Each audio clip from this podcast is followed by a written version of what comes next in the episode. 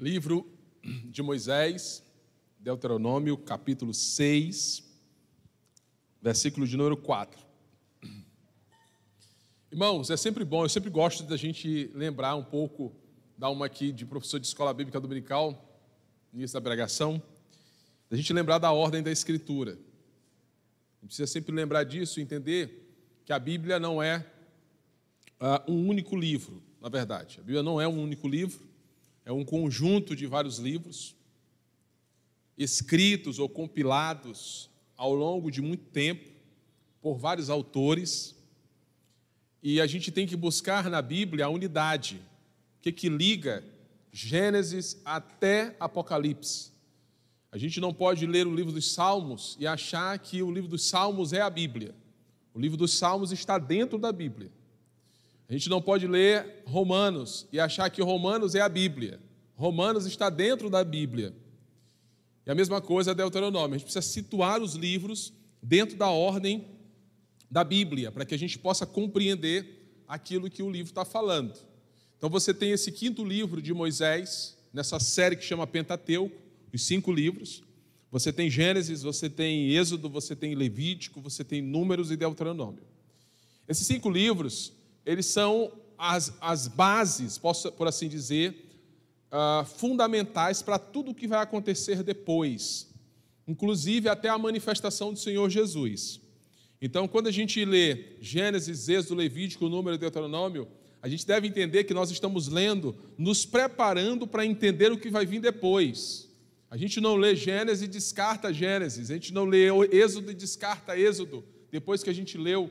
A gente lê lembrando e entendendo que essa leitura ela está nos fundamentando para a gente compreender as palavras de Jesus, para a gente compreender a palavra dos profetas, para a gente compreender a palavra dos apóstolos. Então a Bíblia ela é extraordinária também por essa unidade que ela tem, apesar de ser vários livros ao longo de muito tempo e escrito e registrado por homens diferentes que viveram em épocas diferentes.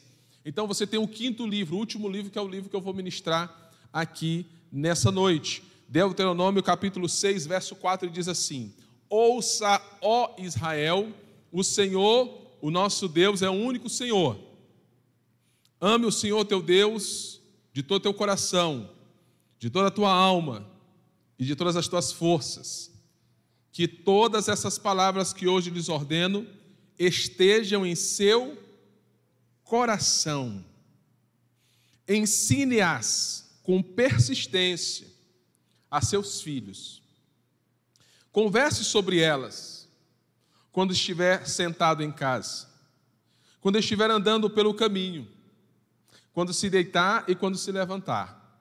Amarre-as como um sinal nos braços e prenda-as na testa. Escreva nos batentes das portas de sua casa e de seus portões. Até aqui. Deuteronômio capítulo 6, verso 4 até o verso de número 9. Muito bem. Vou tentar hoje não me, não me mexer muito. As meninas falam que não é para me mexer muito. Eu vou tentar me fixar aqui, né? Essa característica, irmãos, eu adquiri quando eu comecei a pregar. Na verdade, eu comecei a pregar foi fora da igreja. pregava na rua, pregava no caminhão, cruzada, e aí sabe como é que é evangelista. Ele mexe para um lado, ele mexe para o outro. E aí a gente tenta se controlar aqui. Vou tentar. Se eu, quando eu começar a me mexer um pouco lá, você dá um sinal e eu volto, tá bom?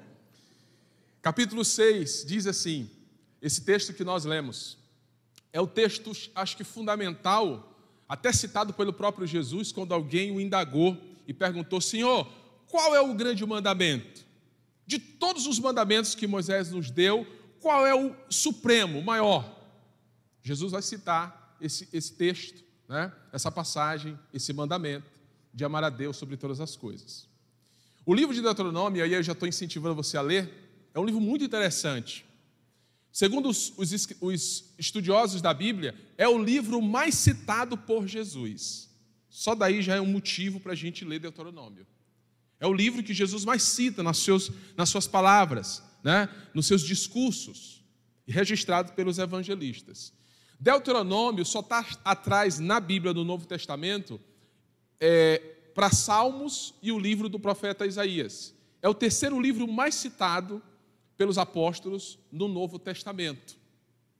E esse livro é interessante porque ele é uma repetição, ele é uma segunda lei, a partir do momento em que os israelitas haviam vencido a batalha contra dois reis, e aí a Bíblia diz que Moisés tomou a responsabilidade da lei que ele havia recebido do Senhor, dos mandamentos que ele havia recebido do Senhor, agora Moisés vai ministrar ao povo de Israel. Por quê? Porque nesse momento histórico de Israel, o povo já está prestes a entrar na terra prometida. O povo já está perto das margens do, do Jordão, né? ao leste do Jordão, já está próximo de entrar em Canaã. Quase toda, ou toda aquela, aquela geração houve né, essa perspectiva aqui do que Moisés vai falar ministrando a lei. Por quê? Porque Deus está preparando o seu povo para viver na terra que Deus deu. Deus está agora, através das palavras ministradas por Moisés, ensinando como o povo deve se relacionar com Deus quando estiver herdando ou dentro da terra prometida. Vocês se lembram que Deus começou essa promessa com Abraão em Gênesis capítulo 12. E aí se desenvolve em todo o capítulo, em todo o livro de Gênesis. Isaí, é, Isaac, Jacó e os filhos de Jacó. Depois vão para o Egito, lá Deus multiplica o povo, o povo se torna grande. Depois Deus vem com Moisés e tira Israel do Egito, o povo peregrina pelo deserto para herdar a terra.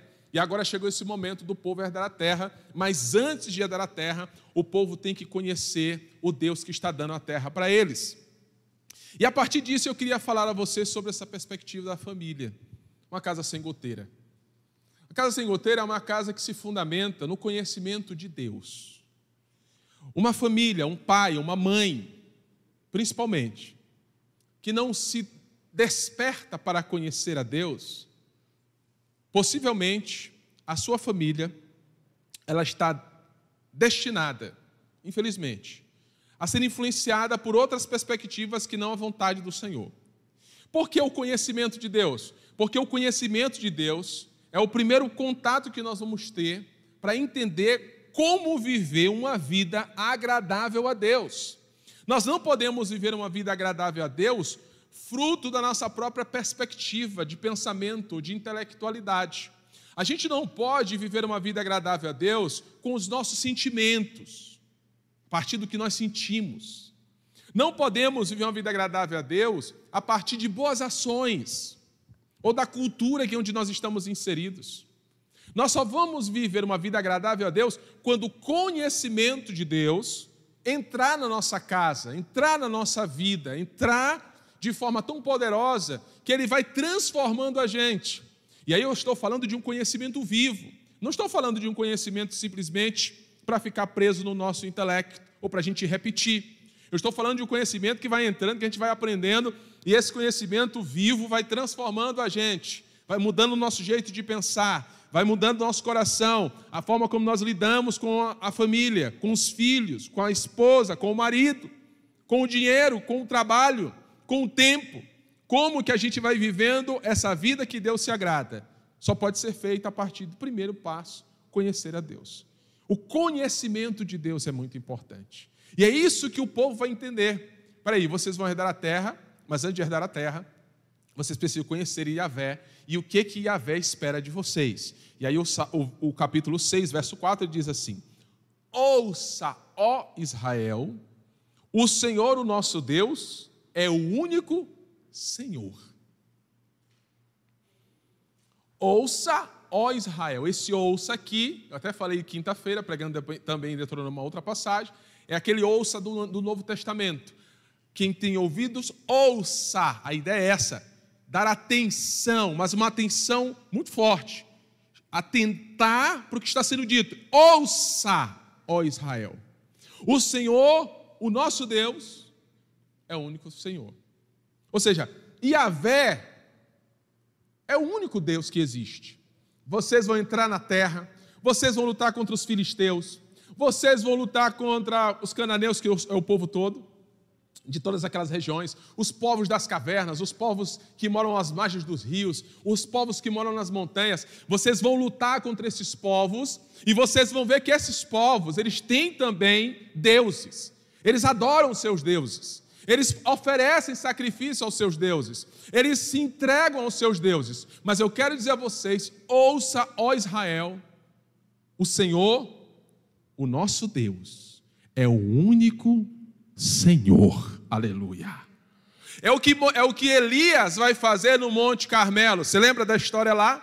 Os profetas de Baal queimaram lá os seus, seus sacrifícios e Elias propôs esse, esse, esse desafio. Quem respondesse com fogo era Deus. Então clamem aí o Deus de vocês. E os profetas de Baal e dos outros deuses clamaram. E eles não responderam. Elias colocou as pedras e rapidamente clamou e o fogo desceu. E quando o povo viu aquilo, o que foi que Israel disse? Só o Senhor é Deus. Ou seja, esse texto aqui se cumpre lá. O povo lembrou. Por quê? Porque o povo ia lidar agora com um contexto de outros deuses. Os filisteus têm o seu Deus, os povos das montanhas têm os seus deuses, os povos das margens do mar têm os seus deuses, mas vocês não devem se misturar com esses deuses, vocês não devem viver de acordo com esses deuses. Vocês não devem nem se dar em casamento às filhas deles, por quê? Porque corre o risco de vocês se contaminarem e de vocês se dobrarem diante desses deuses. Então a primeira coisa que Israel deveria entender é que Deus é singular, Deus é único. Deus, ele não de forma alguma divide a sua adoração com ninguém ou com outro Deus. Deus, ele quer ter um relacionamento com Israel único. Vocês são o meu povo, e eu sou o Deus de vocês. Eu sou o Senhor de vocês. Não se dobrem, não adorem, não sirvam a outros deuses. Irmãos, o nosso Deus, por incrível que pareça, no nosso, no nosso tempo, século 21, é um Deus de não. Nosso Deus é um Deus de não. Billy Graham já pregava isso. Parece que o Deus do século 21 é um Deus só do sim. É um Deus da permissão, é um Deus que faz tudo. É um Deus que vai lá, eu estou contigo, tudo a gente pode fazer e Deus é conosco, né? Mas o Deus é um Deus do não. E esse conhecimento de Deus é muito importante para nós, pais, e principalmente para os nossos filhos que estão aprendendo a perspectiva da vida. Qual é o Deus que você apresenta para o seu filho? Qual é o Deus que você apresenta dentro da sua casa? O Deus de Israel, o Deus da Bíblia, do Antigo Testamento, posso colocar assim, dessa revelação do Antigo Testamento? Ele diz: Eu sou o Deus de vocês, único Senhor. Por isso vocês devem atentar para o que eu estou falando, vocês devem obedecer às minhas leis, vocês devem guardar os meus decretos, vocês devem se submeter às minhas ordenanças. Por quê? Porque eu sou o único Deus, o único Senhor da vida de vocês. Irmãos, a principal coisa do conhecimento de Deus que nós devemos entender é que a relação que Deus quer ter conosco, ou que Ele tem conosco a partir da revelação bíblica, é uma, é uma relação tão profunda. Deus, ele, ele é tão desejoso de manter esse relacionamento com o seu povo, que Ele exige de nós entrega. Ele exige de nós dedicação. Ele exige de nós é, submissão. Ele exige de nós singularidade nessa relação. Deus, naquela época do Antigo Testamento, ele não queria ser comparado, ele não queria ser misturado com os demais deuses. No nosso tempo, como igreja, como é que isso funciona? Funciona da mesma maneira. Deus, através de Jesus Cristo, nos chamou pelo Evangelho. Nos chamou da onde? Nos chamou do mundo das trevas. A Bíblia fala em Efésios capítulo 2 que outrora nós andávamos guiados pelo príncipe da potestade do ar, do espírito que agora opera nos filhos da desobediência, como também nós andávamos anteriormente. Quando Deus operou na sua vida e na minha vida, sabe o que foi que Deus fez? Ele tirou aquele que comandava a nossa vida, ele disse assim: sai daí, bora, porque agora esse aí é meu, pertence a mim. Ele é meu, ou ela é minha. Estou comprando, eu comprei ela com o sangue do meu filho e agora essa pessoa me pertence. O apóstolo Paulo usa uma linguagem dura em Colossenses, quando ele diz: Ele nos transportou, nos tirou das trevas e nos trouxe para a luz. Quando Deus chamou Paulo, ele disse: Olha, tu vai pregar e vai converter muita gente, do poder de Satanás ao poder de Deus. O Senhor Deus, que é o único Senhor no texto do Deuteronômio, e para nós vale assim. Deus, a partir do momento que Ele nos arrancou das trevas, Ele nos arrancou do pecado, Ele nos arrancou da vida pregressa que nós vivíamos, Ele exige de nós total devoção a Ele, total entrega a Ele. Deus não quer dividir a gente com o mundo. Deus não quer dividir a gente com o diabo. Deus não quer dividir a gente com o pecado a gente pertence agora a esse Deus que é o único Deus por meio do Senhor Jesus Cristo. A ideia do pertencer a Deus é fundamental, é o conhecimento puro, prático, de tudo, é, é o início de tudo. Aí o Senhor diz assim no texto, versículo 5: Ame o Senhor, o seu Deus, de todo o seu coração, de toda a sua alma, de todas as suas forças. Ame ao Senhor, o seu Deus. Quando ele fala de alma, força, mente, ele está falando, claro, de totalidade, né? Porque na perspectiva do Antigo Testamento, o, o, o jeito de escrever hebraico, né? a tradição antiga, eles gostavam de justamente repetir, repetir o sentido de uma coisa com outras palavras. Então aqui é a ideia de totalidade. Você deve amar, ame ao Senhor teu Deus. De que jeito? Para nós hoje aqui é a totalidade, mas lá era ame com tua mente, com teu coração, com toda a tua força. Era o jeito deles falarem.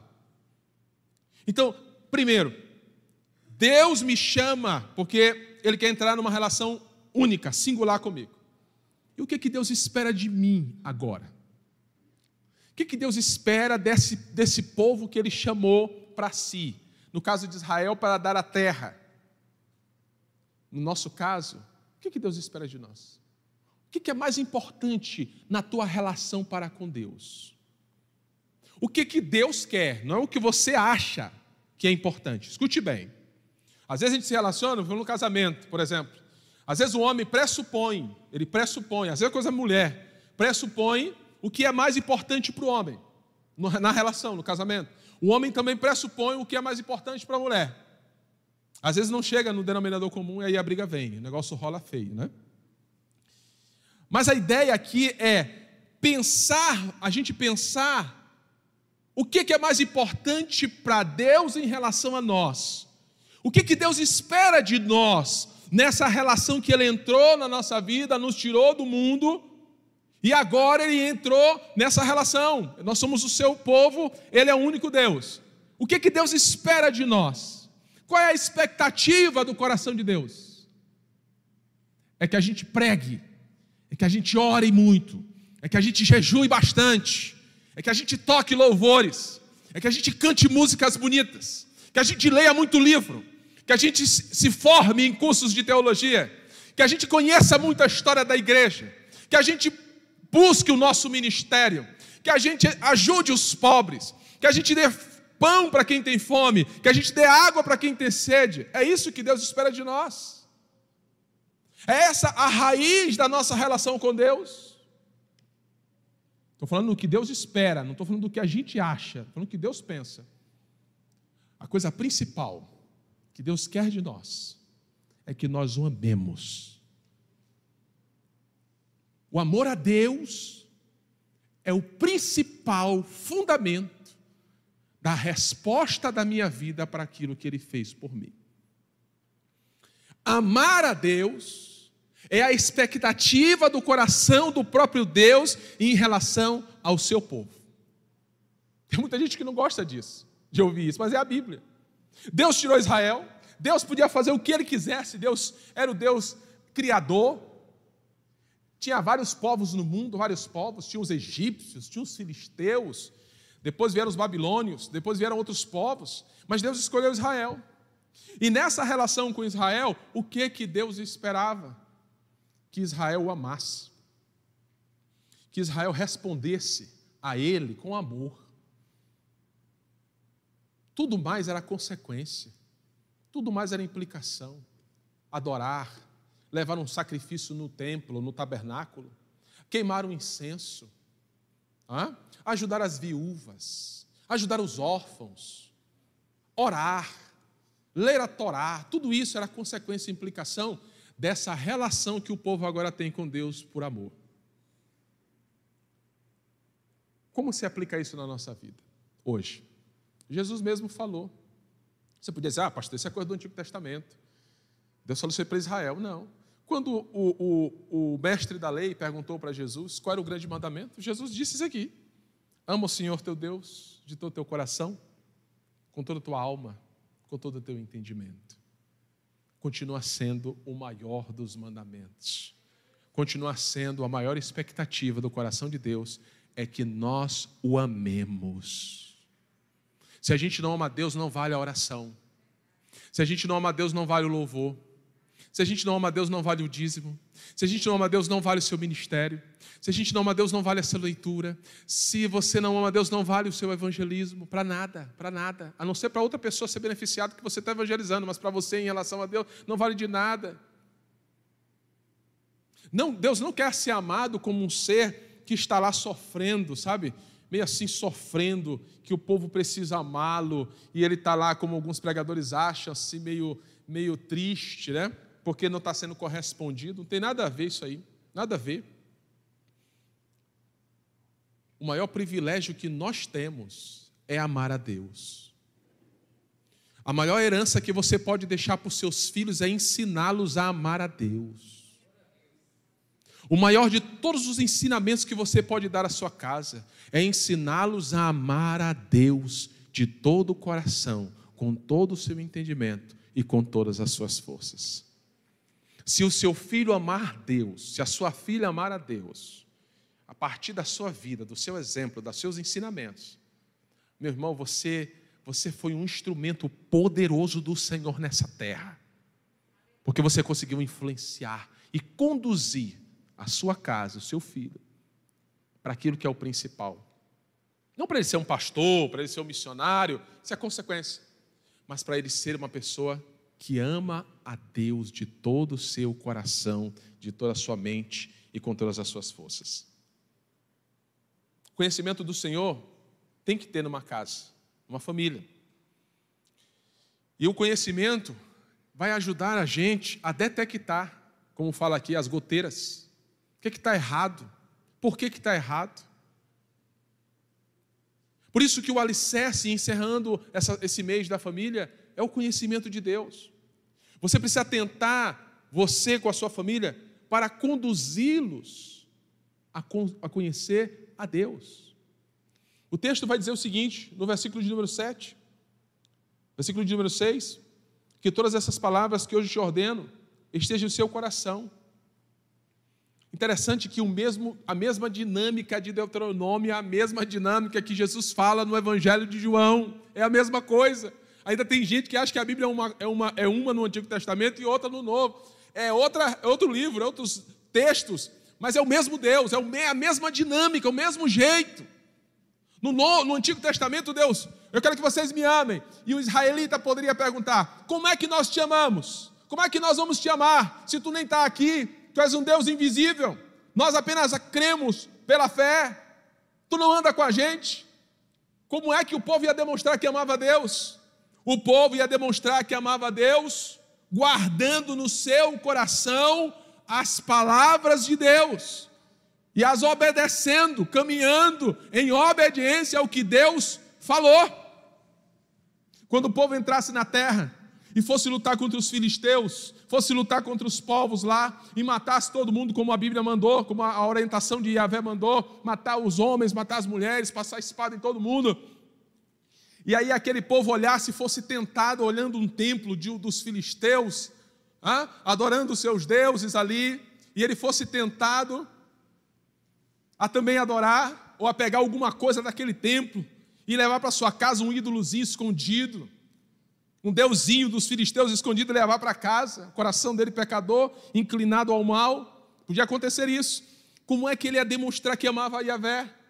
É quando ele olhasse para aquilo e dissesse assim: O Senhor Deus não mandou eu adorar, eu não vou adorar, eu não quero saber desses deuses, porque no meu coração só existe espaço para um Deus, Yahvé, o Deus que se revelou a Abraão, Isaac e Jacó. Eu não adoro outro Deus. Como foi que Sadraque, Mesaque e Abidnego demonstraram que amavam a Deus diante da fornalha? O rei chegou e disse: Bota esses homens dentro dessa fornalha aí. Eles não querem se dobrar diante da estátua que eu ergui. Todo mundo no mundo se dobrou praticamente naquela época. Mas eles, Sadraque, Mesaque e Abidnego, não. Pegaram eles e disseram: Vocês não vão se dobrar, não? Não. Então vocês vão entrar na fornalha. Aí um deles disseram assim: Antes da gente entrar na fornalha, fique sabendo você. Nós vamos entrar. Se nosso Deus não nos livrar, ainda assim, nós continuaremos adorando somente a Ele. Aí eles entram na fornalha, Deus os livra. Mas a convicção daqueles homens era amor puro. Amor puro a Yahvé. Que nem diante da morte eles se dobraram. Então, como é que você ama Deus? Pela obediência à Sua palavra. Jesus falou isso aos seus discípulos. Ele disse: Olha, aquele que me ama guardará os meus mandamentos, e eu e meu Pai faremos nele morada.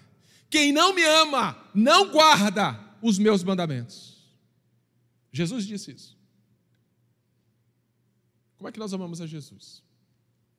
Conhecendo seus mandamentos e obedecendo aos seus mandamentos.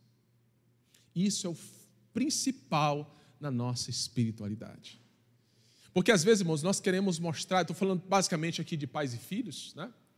Nós mostramos para os nossos filhos uma, um ritualismo.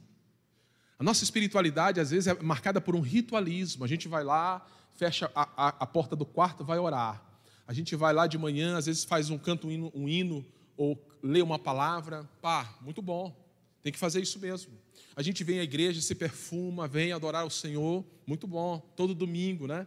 Sete horas, nove horas que vem pela manhã. E a gente vai vivendo assim. E a gente acha que a gente está expressando aos nossos filhos o conhecimento de Deus. Meu filho está entendendo. Às vezes nossos filhos estão entendendo um ritualismo. Depois você vai na igreja hoje. Você vai na igreja. Mas a gente não está demonstrando que nós amamos a Deus.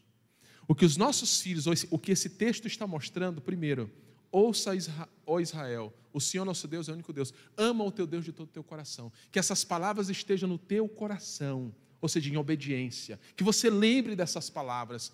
Que você atente para essas palavras para cumpri-las no exato momento que for necessário. Aí ele vem e fala assim, versículo 7: Ensine-as com persistência a seus filhos. Converse sobre elas quando estiver sentado em casa, quando estiver andando pelo caminho, quando se deitar e quando se levantar. Esse processo aqui é muito mais do que você pegar seu filho e dizer assim: vamos fazer um culto.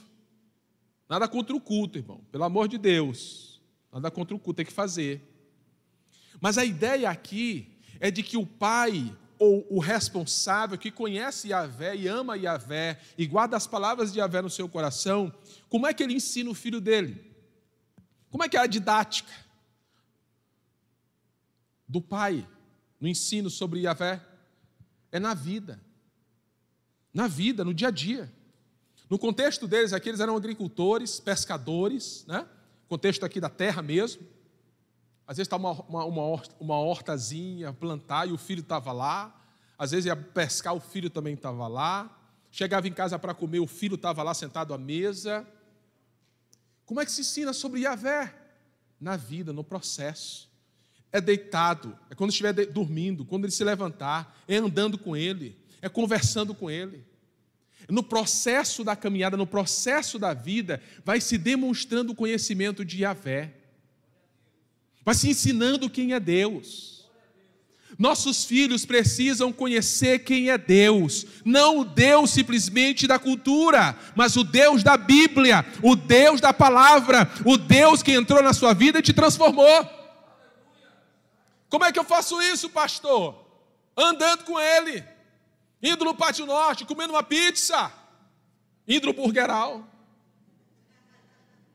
sentado lá, hã? comendo o pão do Mateus. Ou não pode ser do Mateus, pode ser de outro lugar também, não estou fazendo aqui merchan, mas. Assistindo Netflix, falando um pouco do filme, olhando para o filme e trazendo à mente valores e princípios do que a palavra do Senhor diz. Às vezes nós queremos ser eh, cerimonialistas até numa maneira como nós passamos sobre Deus. Nós queremos passar um Deus do culto, nós queremos passar um Deus do momento ali específico, do momento do dia. Não, meu irmão. O Deus do Antigo Testamento, que é o mesmo Deus, Pai do nosso Senhor Jesus Cristo, quem é esse Deus? Ele é o Deus da nossa vida. Ele não é o Deus de um momento, Ele não é o Deus de uma hora, Ele não é o Deus de duas horas, Ele é o Deus que está presente em todo o tempo da nossa vida. A gente está comendo, Ele está lá, basta a gente reconhecer. No momento da alegria, Ele está lá. No momento da tristeza, da decepção, da perda de um ente querido, Ele está lá.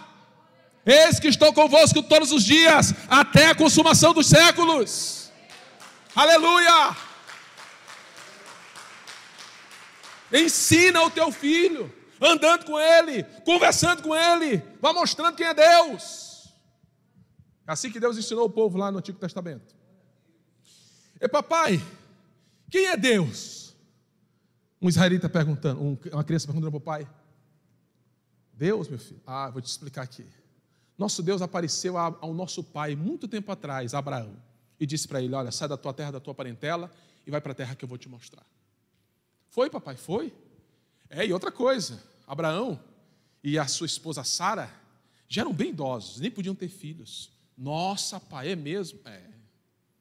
E Deus prometeu assim, prometeu, e cumpriu a promessa. Deu um filho, Isaac.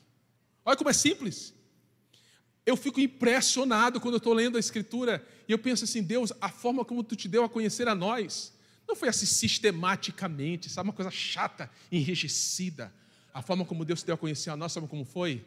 Através de histórias, através de poemas, através de declarações de homens e mulheres orando na sua angústia. Nessa forma, Deus quis dar a conhecer a nós quem é Ele. E esse conhecimento é maravilhoso, irmãos. A gente não pode negociar isso, isso é maravilhoso. Ler a Bíblia para os nossos filhos não pode ser entediante, não pode ser uma coisa chata. Nossos filhos têm que ter fome do conhecimento de Deus. E quem é que vai instigar isso neles? Quem é que vai gerar esse interesse neles? Somos nós. Como pastor, andando, conversando, ele se levantando, explicando, falando sobre Deus tomando suco de laranja, dizendo assim: Meu filho, isso aqui é muito bom, isso aqui foi Deus que fez. Louvado seja Deus por essa laranja. Meu filho, você é muito lindo. Você é criação de Deus. Deus fez você. Vocês estão entendendo a grandeza e a simplicidade? Precisamos romper com essa ideia do ritualismo, irmãos. O nosso Deus, Ele é grande, Ele é o Criador dos céus e da terra. Ele fez tudo para a sua glória. E o que, é que Ele espera de nós? Que nós o amemos. E ao amar a Deus, a gente guarda as palavras de Deus, e por guardar as palavras de Deus, a gente comunica isso aos nossos filhos, à esposa, ao marido.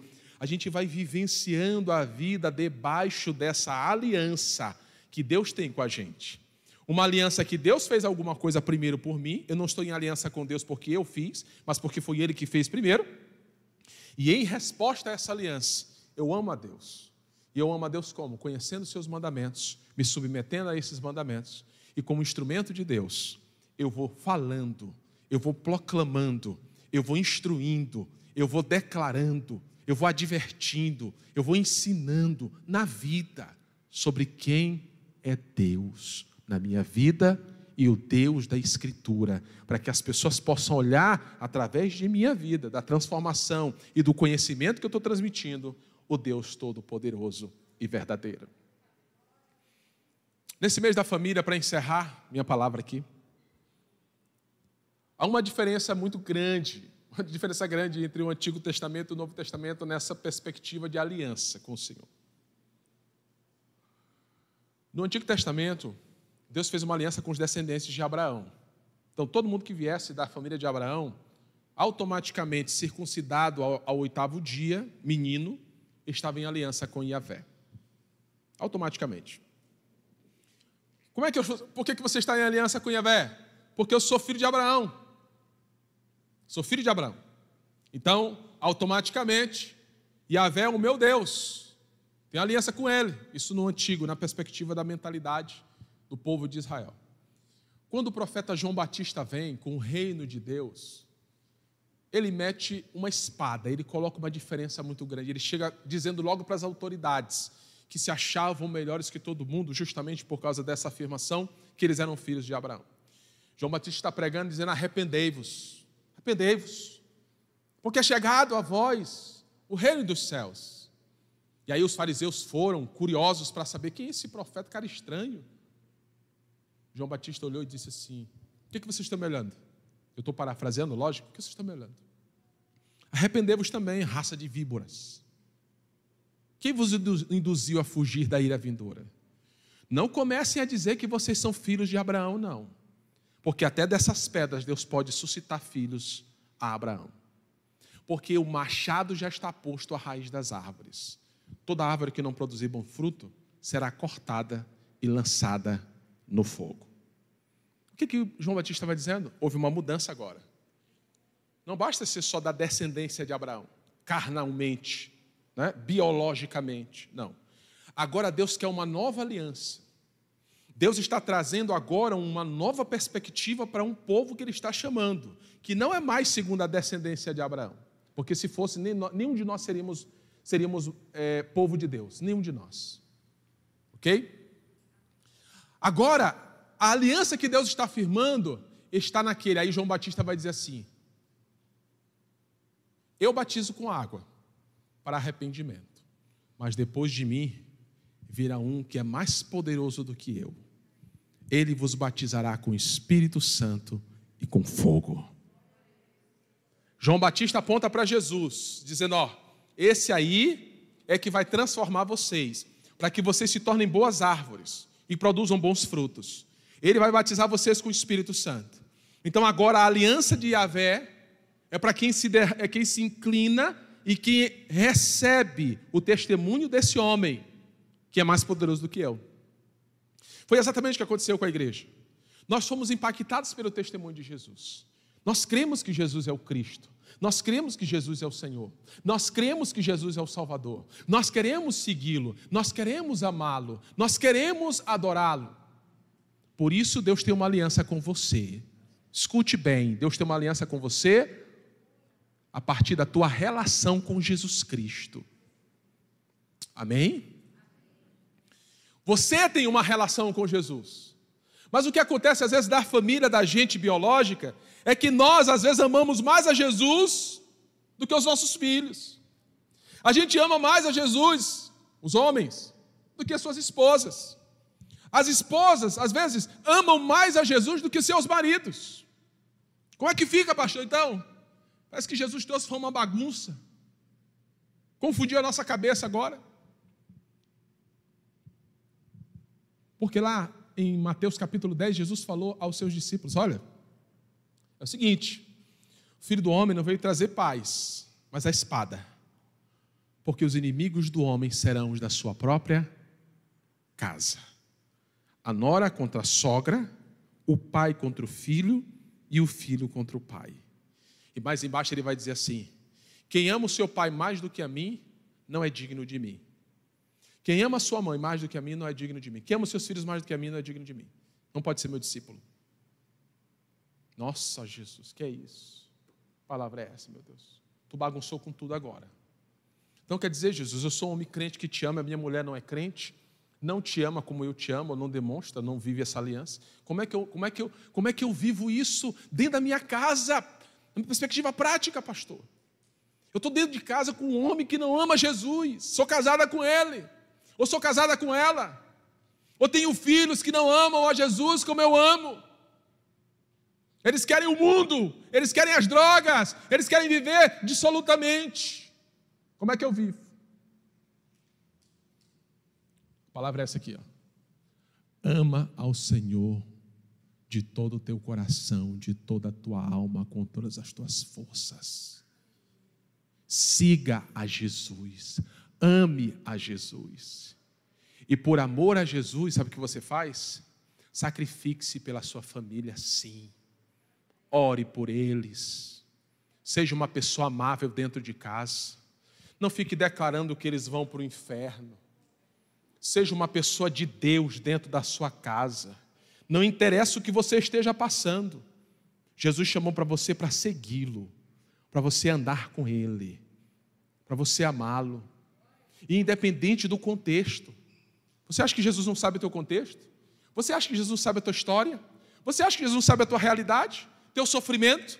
Ele conhece você, ele conhece a tua realidade, ele conhece a tua casa. Mas acima disso tudo, ele chama você para amá-lo, para se render a ele, para segui-lo. E para dentro da tua casa você ser um instrumento dele, demonstrando a, a partir de palavras e obras todo o conhecimento de Deus que você é uma pessoa que ama as pessoas, que você é uma pessoa que não devolve o ódio, não devolve o rancor, porque você está cheia do amor de Deus a partir dessa aliança firmada na pessoa de Jesus Cristo. Muitos pregadores não querem falar isso, mas é a Bíblia. Não só a Bíblia, é a realidade daquilo que a gente vê. E aí muitos crentes entram em parafuso, pastor, mas minha família vai ser salva, por que minha família não foi salva ainda?